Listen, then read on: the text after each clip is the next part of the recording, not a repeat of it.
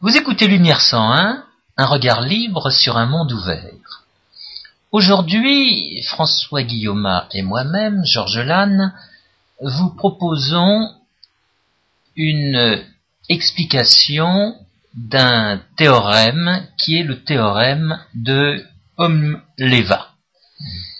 Que faut-il entendre par ce théorème? Eh bien, ce que nous allons dire va, je l'espère, répondre à votre souhait. Il s'agit d'inverser un prétendu théorème qu'on nous a tous appris euh, quand on essaie de nous faire passer la macroéconomie pour de la science économique authentique et qu'on appelle, en France le théorème de Havelmo, lequel prétend que pour toute augmentation des dépenses publiques, eh bien la production nationale ce qu'on appelle aujourd'hui le produit intérieur, tout aussi faussement, euh, euh, eh bien, augmenterait d'autant. Et, ce que nous prétendrons démontrer, sous la dénomination de théorème d'Omleva, c'est que c'est le contraire exact qui est vrai, à savoir que pour toute baisse de, de, l'impôt et des dépenses publiques, eh bien, la production augmente d'autant. Le théorème d'Omleva, c'est la troisième conclusion de la démonstration du Et le théorème d'Omleva est particulièrement d'actualité aujourd'hui, justement parce que les hommes de l'État ne connaissent pas le théorème d'Omleva. Il faut, de sorte, de sorte, il faut leur apprendre, il faut leur faire comprendre que s'ils réduisent les impôts et les dépenses publiques, il n'y aura pas de baisse de la production, mais au contraire une augmentation de la production d'égal montant.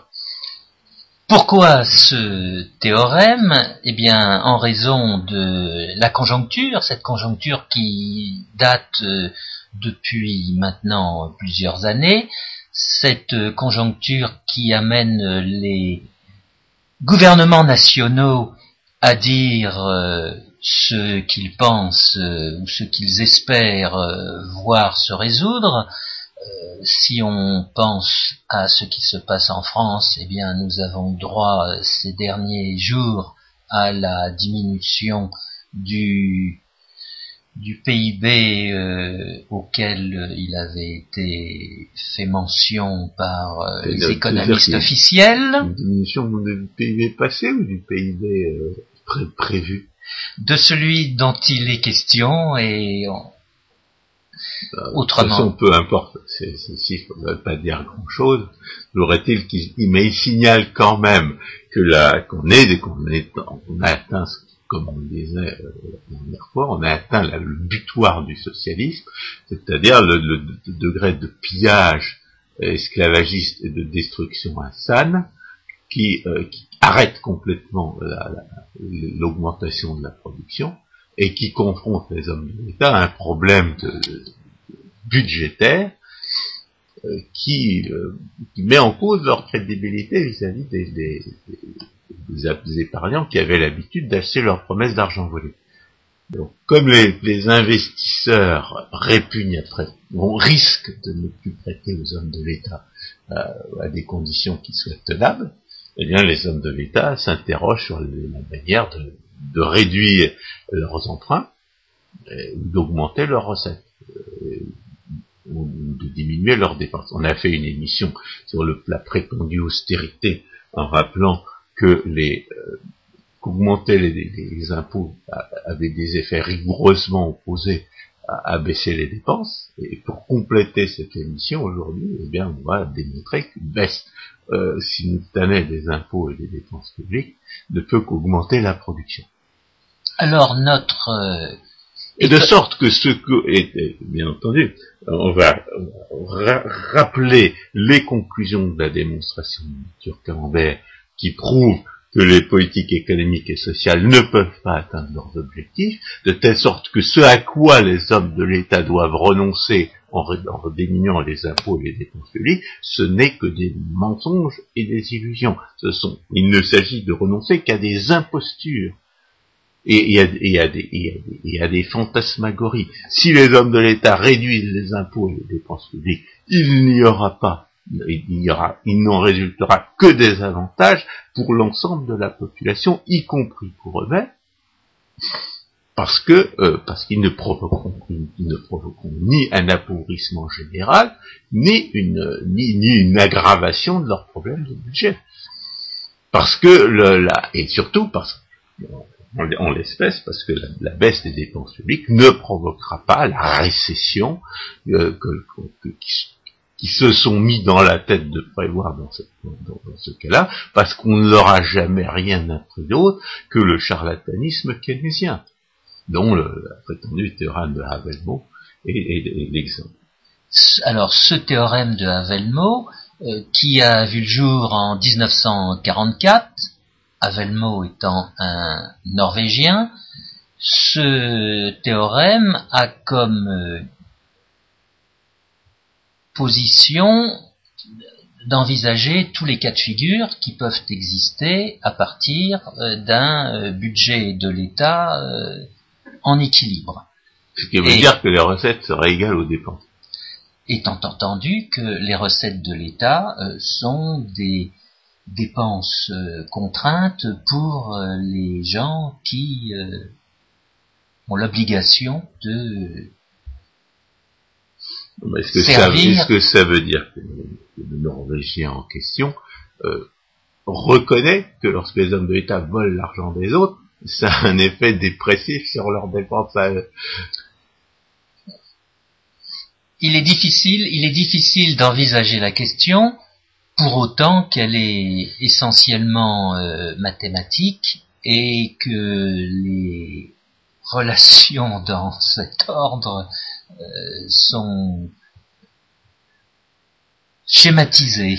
la première question qui se pose, c'est est-ce que ce mathématicien, ce statisticien, euh, et, du genre à manier des, euh, symboles mathématiques sans se demander s'ils correspondent à quelque chose dans la réalité? Ce qui le mettrait tout à fait dans la lignée de Keynes, dont les prétendus multiplicateurs représentent exactement cela. C'est la critique qu'on peut établir à leurs occasions. Bon, est-ce que est-ce qu'on peut donc supposer que le, dénommé, que le, dénommé Abelmo, comme on prononce en norvégien Abelmo, euh, n'est pas euh, n'a pas tenu compte de, toutes les conséquences sur la dépense d'une augmentation des impôts? C'est la démarche officielle. La, démarche officielle. c'est le raisonnement de tous les hommes de l'État aujourd'hui. Oui, mais c'est le... Et c'est la, que ce soit pour augmenter les impôts ou que ce soit pour augmenter les dépenses, ils, ils, sont dans le, dans, dans le, dans le, raisonnement anti-comptable tel que euh, Frédéric Bastiat avait dénoncé, à savoir, on ne voit que les dépenses, on ne voit que la main douce qui distribue les faveurs, on ne voit pas, euh, le pillage, c'est-à-dire la main rude qui s'empare par la violence des richesses des autres. On va même au-delà, puisqu'on va, va en rester aux résultats qui résultent de ces opérations sans mentionner ces opérations. C'est le résultat qui compte, ce ne sont pas les actions des uns et des autres qui mènent à ce résultat. Et de ce fait, il ne va pas y avoir de distinction faite entre euh, le résultat qui résulte d'un vol et le résultat euh, qui résulte d'un échange avec autrui. Nous, l'anticoncept d'austérité. Tout simplement. Pour eux, pour, pour eux, il est équivalent d'augmenter les recettes, comme ils disent, et puis de diminuer les dépenses. Ce qui compte, c'est le résultat pseudo-comptable. Je dis pseudo-comptable parce que justement, euh, il n'est pas certain qu'ils prennent en compte tout, les, tout, ce que la, euh, tout ce que leur pillage empêche les gens de dépenser, et par conséquent tout ce que leur pillage empêche comme production. Étant entendu que la vraie comptabilité va faire intervenir uniquement les échanges, ah les échanges volontaires. oui, bien entendu. la, comme on a fait toute une émission euh, intitulée La comptabilité publique n'est pas euh, une comptabilité, et euh, toutes les raisons pour lesquelles la comptabilité publique n'est pas une comptabilité figurent dans cette émission. Donc c'est pas la peine d'y revenir. Mais je dirais, il y a deux, il y a deux critiques qu'on peut adresser à la prétendue, au raisonnement des hommes de l'État aujourd'hui, c'est premièrement d'être une, pseudo, de, raisonner en termes de pseudo-comptabilité, c'est-à-dire de raisonner dans, des conditions où les sommes d'argent ne représentent pas vraiment des, richesses et des jugements de valeur. Et puis on peut leur reprocher un raisonnement euh, anti-comptable au sens euh, que Frédéric Bastiat dénonçait, c'est-à-dire de ne tenir compte que des dépenses ou de ne tenir compte que des recettes, c'est-à-dire de ne pas de ne pas présenter un raisonnement comptable complet qui se définit par le fait que, euh, par la discipline intellectuelle qui oblige toujours à, expliquer d'où vient d'où vient une ressource et où elle est affectée. Mm-hmm. donc, on a deux types on a deux types de, de, de raisonnement fallacieux, un raisonnement qui, est, qui viole les, lois de l'arithmétique et les lois de la, de la, de la métaphysique et qui est, qui du type de celui que dénonçait Frédéric Bastiat, un raisonnement anti-comptable au sens strict du terme, et puis le raisonnement pseudo-comptable qui consiste à raisonner sur des sommes d'argent, quand ces sommes d'argent ne, traduisent pas une réalité économique, parce que les sommes d'argent ne peuvent traduire la réalité économique que dans les conditions d'un échange libre et volontaire entre propriétaires responsables. Donc, donc dans, ce, dans ce prétendu théorème de, de traduit fort bien les, euh, le dilemme auquel les hommes de l'État aujourd'hui sont confrontés, parce qu'on n'arrête pas d'entendre de leur part l'idée comme quoi l'austérité conduirait à une, une réduction de l'activité économique et par conséquent à une nouvelle baisse des recettes, des recettes fiscales lesquelles recettes fiscales ne sont pas des recettes, mais ce sont des obligations qui ont été faites aux citoyens euh, d'accepter ce qu'on lui demande. Donc, euh, euh, il s'agit effectivement de, de vol, pas de, pas de, recettes. Mais ça, je dirais, c'est le, reproche de, pseudo-comptabilité qu'on peut leur faire. Et, et à ce titre, d'ailleurs, on, peut éventuellement introduire la première réponse, qui est celle de Rothbard, vis-à-vis de ces gens qui prétendent que la baisse des impôts et des dépenses publiques réduirait la, production. Première réponse qu'on trouve dans, sur Rothbard assez tôt, d'ailleurs, je pense que c'est déjà dans Man Economy à savoir que dans la mesure où les gens n'ont pas volontairement euh, choisi de se, de se séparer de leur argent pour acheter les prétendus produits et services fournis par les hommes de l'État, il s'ensuit qu'on n'a absolument aucune preuve du fait que ces prétendus produits et services fournis par les hommes de l'État vaudraient quelque chose. On est absolument certain qu'ils valent beaucoup moins que ce que les hommes de l'État euh, volent euh, aux contribuables pour les entretenir. Et ce que dit Rothbard, c'est que si on veut être rigoureux, il faut les tenir pour zéro.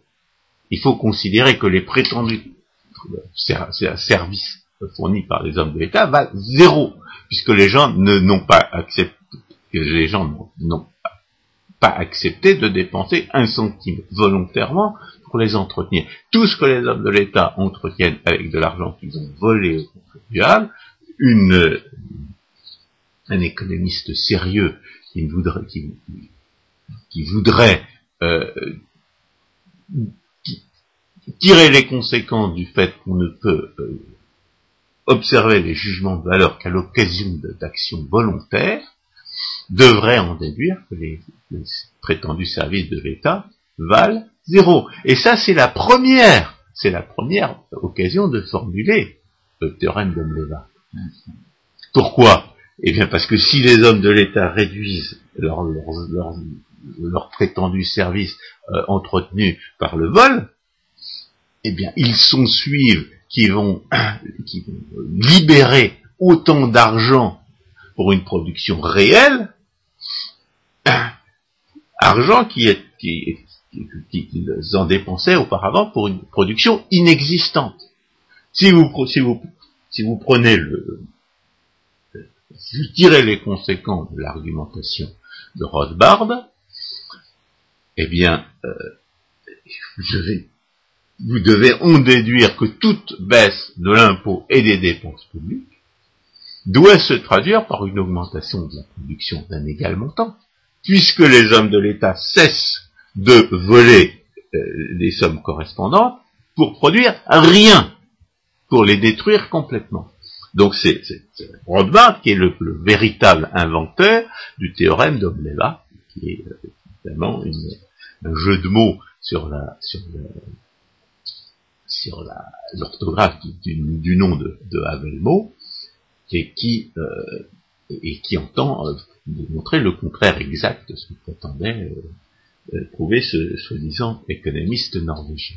Alors rappelons que le texte de Rosbart est de 1962, il a donc exactement un peu plus de 50 ans, et euh, dans ce... C'est dans Man Economy C'est ça. Que vous pouvez télécharger d'ailleurs euh, près de l'institut, du Ludwig von Mises Institute en anglais.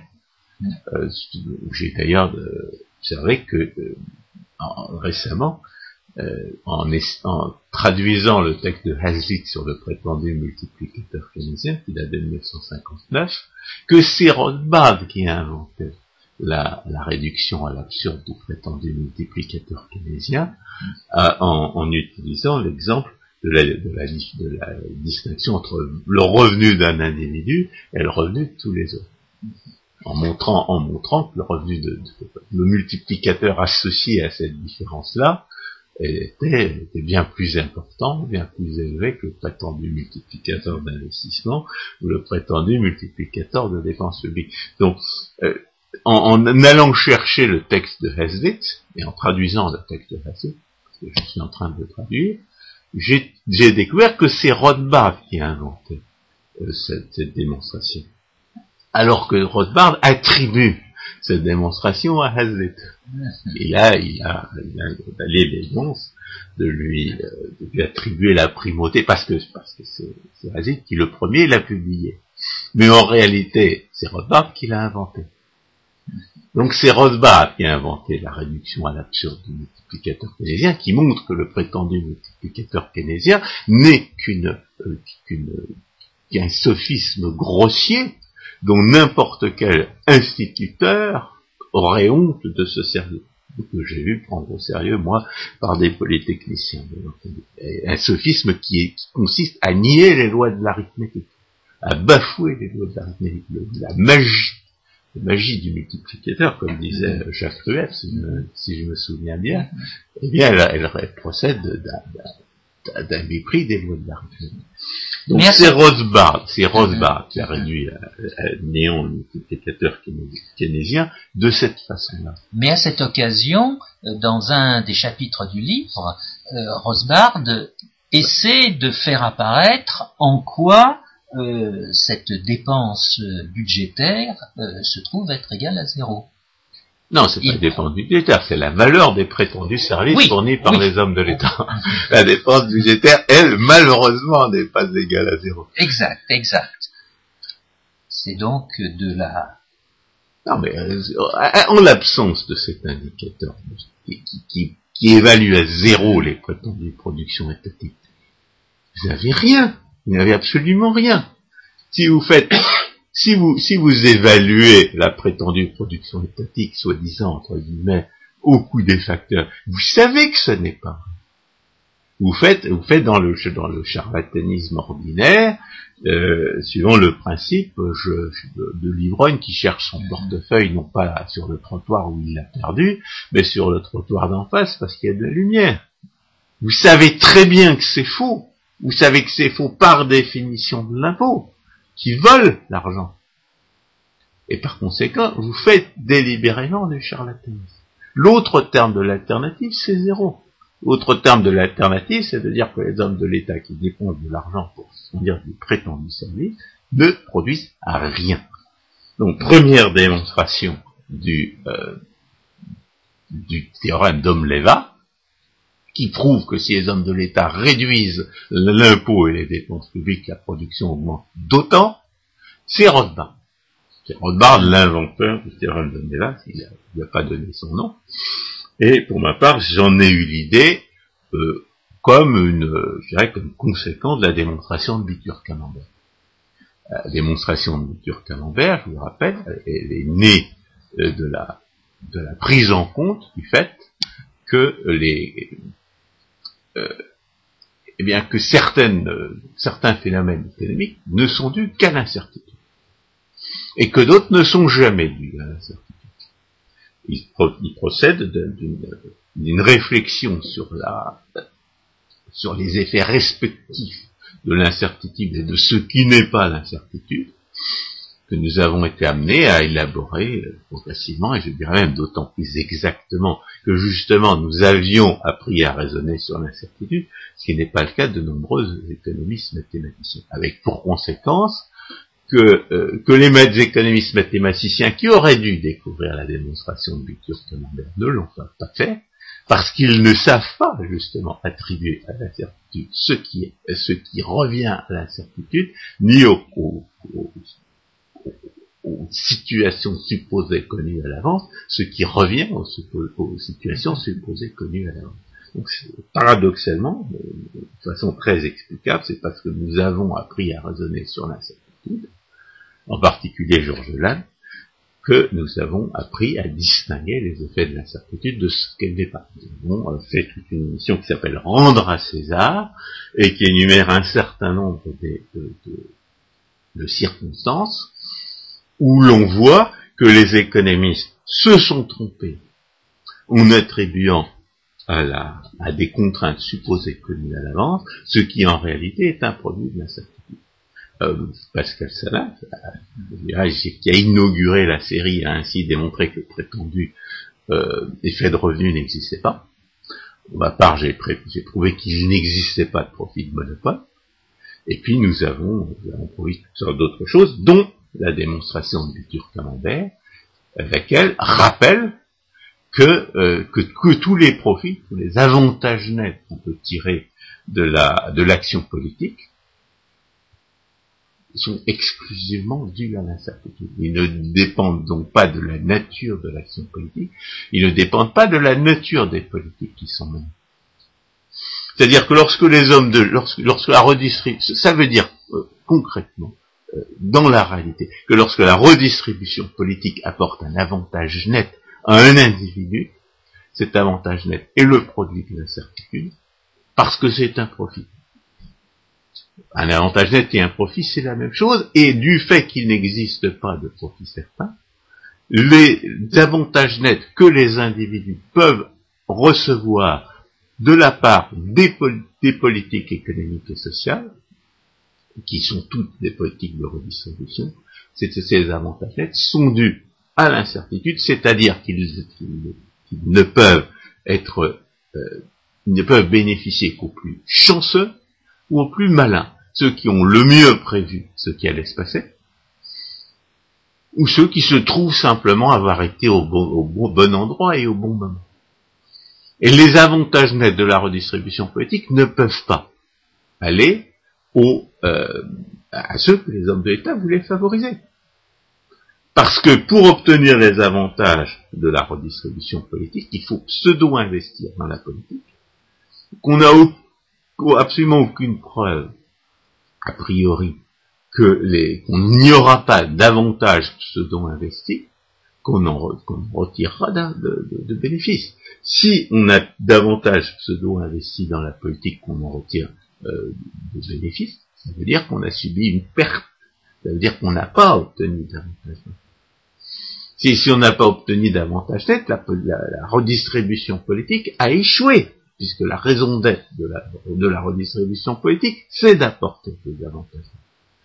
Donc, étant donné que la, la prétendue production par les hommes de l'État n'est qu'un masque, euh, qui, n'est là que pour qu'on la,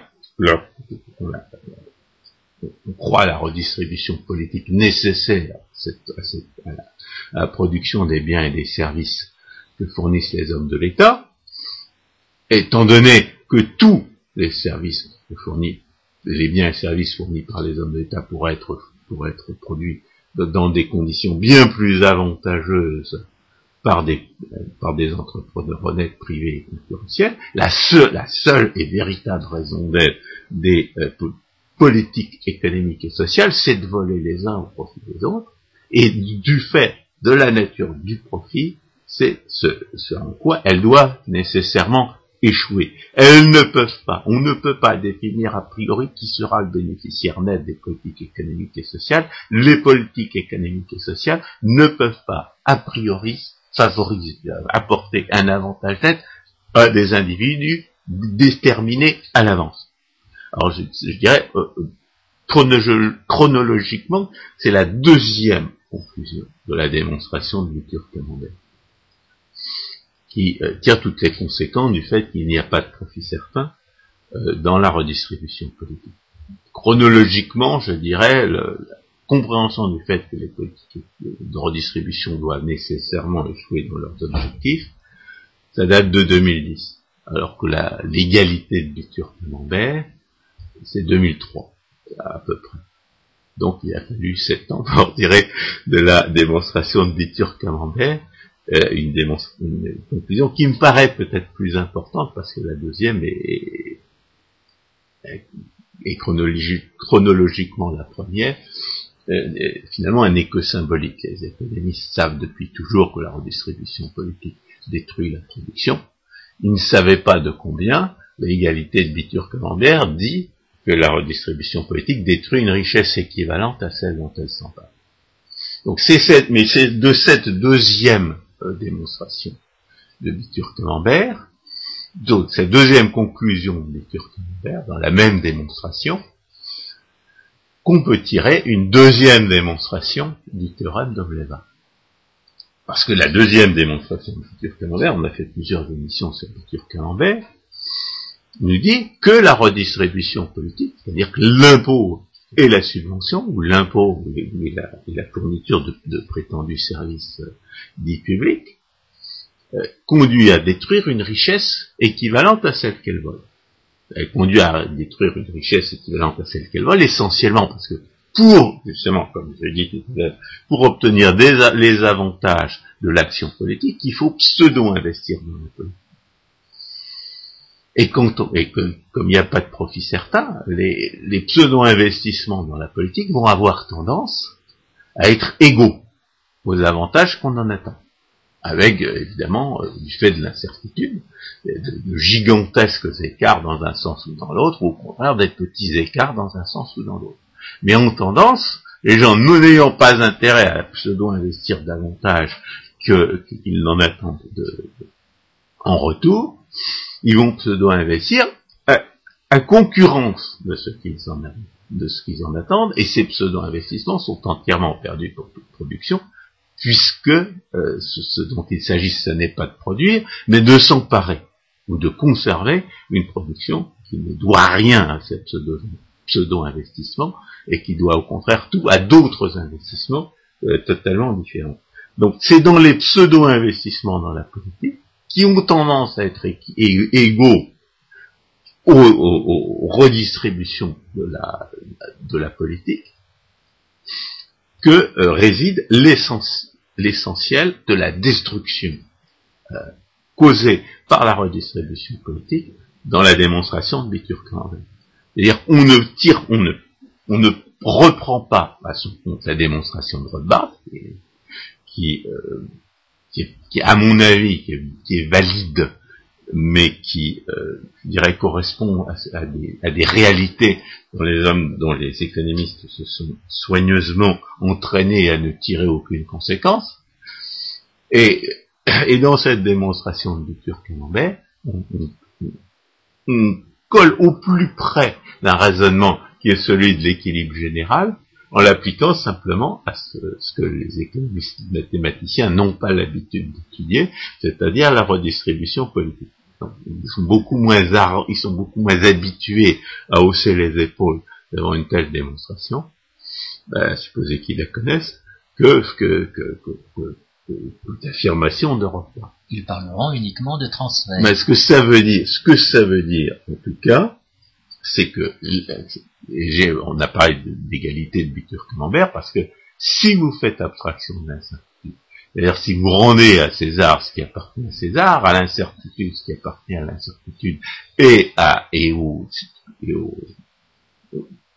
situations de départ supposées connues à l'avance, ce qui appartient aux situations de départ euh, connues à l'avance, alors dans ces conditions-là, s'il fait abstraction de l'incertitude, alors l'égalité entre ce que les hommes de l'État veulent et redistribuent d'un côté, et ce que les hommes de l'État conduisent à détruire de l'autre, cette égalité est une égalité stricte, c'est une égalité comptable. Et la référence au sergent Bitur et au sapeur Camembert est là pour, euh, pour rappeler que le sergent Bitur euh, ne comprenait pas qu'on ne pouvait pas euh, creuser un trou assez grand pour y mettre à la fois sa propre terre et celle d'un autre trou. Donc c'est effectivement une erreur comptable que commettait le sergent, le sergent Bitur, et, c'est par référence à cette égalité comptable euh, dans les conditions euh, qui font dans les conditions de, de, réflexion faisant abstraction de l'incertitude, qu'on a parlé de démonstration de Bitur Étant donné que les hommes de l'État détruisent autant, on dit détruire autant de richesses au cours des, efforts faits pour s'en emparer qu'ils en volent, alors il s'ensuit que s'ils renoncent à voler et à redistribuer des richesses, eh bien là, les pseudo-investissements qui constituent cette, qui représentent cette destruction de richesses dans la démonstration, les pseudo-investissements vont diminuer d'autant. Plus ou plus les, les pseudo-investissements diminuent, et plus la production réelle Plus il y a de ressources pour la production réelle, moins la redistribution politique est, exagérée, et moins les, gens sont amenés à, détourner des ressources de la production pour les consacrer euh, aux efforts pour, pour conserver ce qu'ils ont ou pour mettre la main sur le bien d'autrui. Il s'ensuit donc que pour toute baisse des impôts et des dépenses publiques euh, que, les hommes de l'État se résigneraient, parce qu'ils ne font pas de gaieté de cœur, eh bien, il, il, s'en suivra une augmentation de la production d'un montant égal. Donc, que vous, que vous employez le raisonnement de Rothbard, qui consiste à nier que, la, que le prétendu service public produise quoi que ce soit, ou que vous utilisiez le raisonnement en termes de pseudo-investissement dans la politique pour s'emparer de ces butins, pour, échapper à ces vols, eh bien vous aboutissez à la même conclusion, qui est le théorème d'Omleva. Et le théorème d'Omleva qui dit que pour toute baisse de, des, impôts et des dépenses publiques, c'est-à-dire toute réduction de la, de la redistribution politique, eh bien on doit assister à une augmentation de la production d'un égal montant. Le contraire exact de ce qui, de ce qui fait croire aujourd'hui à nos dirigeants qu'ils sont, euh, qu'ils sont coincés dans une situation inextricable parce que s'ils réduisaient les impôts et les dépenses publiques, eh bien la, production diminuerait d'autant. Au théorème, au prétendu théorème de, de Havelmo, il faut absolument opposé le théorème d'Omleva qui dit exactement le contraire. Et c'est pour ça qu'on est contre Avelbo. Qu'est-ce qu'on peut ajouter sur euh, ce théorème? Ce théorème a été envisagé de façon algébrique, grosso modo, et à aucun moment un effort d'utilisation de mots que chacun peut comprendre a été utilisé. On parle du théorème de l'envellement. Oui. Voilà, on est là, on a bien de démontrer un théorème inverse, donc il faut préciser de quoi on parle. Et dans ce que vous venez de dire, euh, François Guillaume, vous parlez de pseudo-investissement. cette expression n'est pas utilisée, par exemple, dans le cadre de euh, la comptabilité nationale. J'ai évoqué le mot de transfert, ah ben, qui est un, exemple typique de la façon dont on met de côté ce concept de pseudo-investissement. Non, on pourrait, euh, disons, si on veut absolument blouser sur la démonstration de Bitur Camembert, il faut rappeler que la démonstration de Bitur Camembert rend, rend compte à la fois de ses propres conclusions et des raisons pour lesquelles la, prétendue comptabilité nationale n'en rend pas compte. Et notamment euh, parce qu'une bonne partie des pseudo-investissements qu'on fait dans la, dans la politique consiste dans les, dans les, dans l'abstention d'investir dans les activités taxées. Il y a toutes sortes de, produits qu'on ne, ne fabriquera pas, toutes sortes d'investissements dans la production qu'on ne fera pas, parce qu'on a, parce que, parce que le pillage étatique euh, en annule la rentabilité. Et c'est cette production qui n'aura pas lieu, ces, investissements qui ne seront pas faits, ces échanges qui, qui, se, qui se feront pas ou qui se feront sous le manteau, ben, la, la, la prétendue comptabilité nationale, les statistiques ne peuvent pas les observer, ils ne les observent pas, ils ne les observeront pas.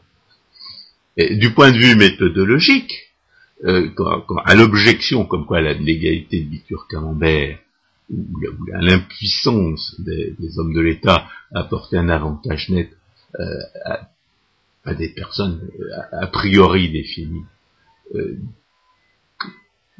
quand, cette affirmation, qui est une affirmation logique, qui, qui, se déduit nécessairement du fait qu'il n'y a pas de profit certain, quand à cette affirmation on objecte que ce n'est pas ce qu'on observe, la réponse est simple.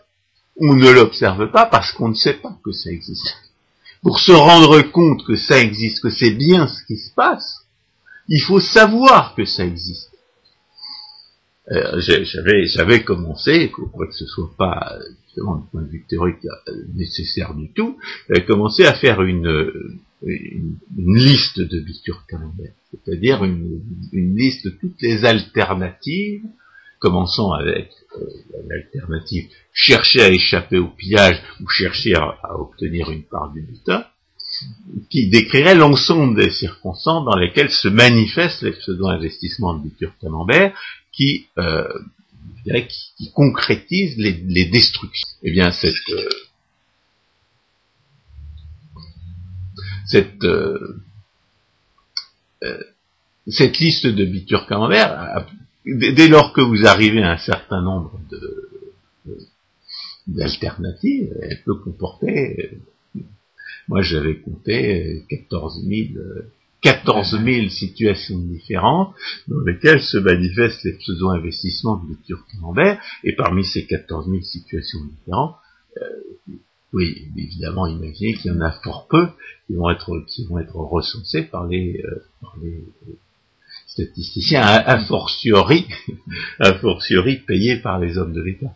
Mais je, soulignais ce, mot parce que euh, récemment, euh, dans un séminaire euh, avec des étudiants, j'ai une étudiante qui s'est donnée comme mission d'appliquer la démarche de Rosbard à la situation française actuelle. Et ça veut dire, énormément de choses. Non, non, mais euh, dans son chapitre, euh, il fait un, un schéma sur euh, ce qu'on peut attendre des des preuves que la production étatique n'apporte pas ce qu'on espère d'elle. Et la prétendue production. La prétendue. Faut toujours dire prétendue si on est Ron Bardia. Et malheureusement, euh, dans le cas de la France, euh, l'État dont on parle euh, doit être juxtaposé à un autre État. Et la sécurité. Exactement. Et les difficultés s'amoncellent pour autant que et ce sont les, les, 14 000 que vous venez d'évoquer et qui, m'y font penser. On peut multiplier deux, on peut multiplier deux par lui-même autant de fois qu'on veut. On, les dépassera les 14 000. Bien sûr, mais dans, dans le cas français, euh, existe dans cette organisation de la sécurité sociale les mêmes euh, difficultés. Euh, bah oui, de toute façon, euh, si, si, on les donne en termes d'information, c'est pas notre propos. science, c'est euh, théorie de l'illusion fiscale plutôt. Si on raisonne en termes d'information, euh, les hommes de l'État, non seulement n'ont absolument pas intérêt à connaître certains des effets de leurs actions qu'ils imposent aux autres, ils, ont non seulement intérêt à ce que personne ne les connaisse, mais par ailleurs leur décision est parasitée par, les considérations qu'ils ont à l'esprit pour essayer, pour essayer d'obtenir des postes de, grands prédateurs, euh, de plus grands prédateurs auxquels ils aspirent. La, la, la stratégie des bureaucrates et des politiciens euh, implique toutes sortes de considérations qui vont les placer en position de voler les autres bien davantage euh, au moment où ils y réfléchissent. Et ces, ces considérations-là sont totalement étrangères à la production. Donc là, on pourrait dire que l'information qu'ils produisent est entièrement à, passer dans la, dans la comptabilité de Bitur Camembert. Parce que c'est une information de stratégie qui, qui, est, une, qui est, une, information d'intrigue et de rivalité pour, euh, pour le butin. Pour le butin des vols commis par les hommes de l'État et par les hommes de la sécurité sociale. D'ailleurs, on a déjà parlé à propos dans l'émission à propos de la prétendue austérité. Il faut rappeler quand même que euh, pour, euh, pour, les gens qui craignent vraiment une dépression du fait de la baisse des dépenses publiques, il faut rappeler que la dépression qui n'a pas eu lieu, la dépression Truman de 1946, lorsque, les, euh, lorsque la guerre, lorsque la deuxième guerre mondiale s'est achevée, non seulement les hommes de l'État ont cessé de, de dépenser monstrueusement euh, en armement, mais ils ont, ils ont libéré sur le marché du travail des millions d'individus qui auparavant se trouvaient sous les drapeaux. Est-ce que le chômage a augmenté? Marginalement autour de 4%. 4% de chômage. Est-ce que ça fait pas rêver aujourd'hui les hommes de l'État français Et malgré cela, ils insistent sur leur politique budgétaire et les principes d'augmentation de la fiscalité. et... ça ne marchera pas. se retrouvons avec une baisse des recettes. Ou en tout cas avec une baisse de la valeur actualisée du butin. C'est-à-dire que s'ils, obtiennent une augmentation cette année, ça se traduira par une baisse l'année prochaine. Et une baisse l'année, encore l'année prochaine. Quand, quand on étudie euh, la prétendue euh, courbe de l'affaire, c'est-à-dire euh, des raisonnements qui sont essentiellement des raisonnements entre esclavagistes pour la question de savoir s'il faut faire suer le burnous ou s'il faut ménager les esclaves, euh, qui éventuellement n'intéressent pas forcément ceux pour qui l'augmentation des recettes fiscales n'est pas une fin en soi. Euh, quand on étudie ces questions qui tournent autour de la de l'affaire, on constate que les gens à long terme se, font beaucoup moins surprendre par les hausses d'impôts, et que par conséquent une hausse d'impôts peut se traduire par une baisse, se traduire par une baisse des, recettes euh, à, plus long terme. Les gens, les gens vont, euh, c'est d'ailleurs un des aspects de Turcambar, les gens vont pseudo-investir en, en, allant placer leur argent ou leur personne dans les endroits où euh, le vol est moins, où l'esclavagisme est, moins, est moins cruel. On a l'affaire, évidemment, de Pardieu qui va s'installer dans un territoire où on parle d'ailleurs une langue finno-ougrienne, apparemment, euh, en Russie, euh, pour échapper à l'esclavagisme exagéré des hommes de l'État. C'est le morde qu'on parle. Enfin, on paraît que le morde n'existe plus, qu'on a désormais que les deux dialectes mordes qu'on avait euh, soi-disant euh, identifié à une certaine époque, à l'époque où en tout cas j'apprenais le le morve le n'existe plus, il y, a, il y a deux langues différentes. Auparavant on appelait comme ça. Bien. François Guillaume, merci beaucoup pour euh, ces informations et je vous dis à une prochaine fois.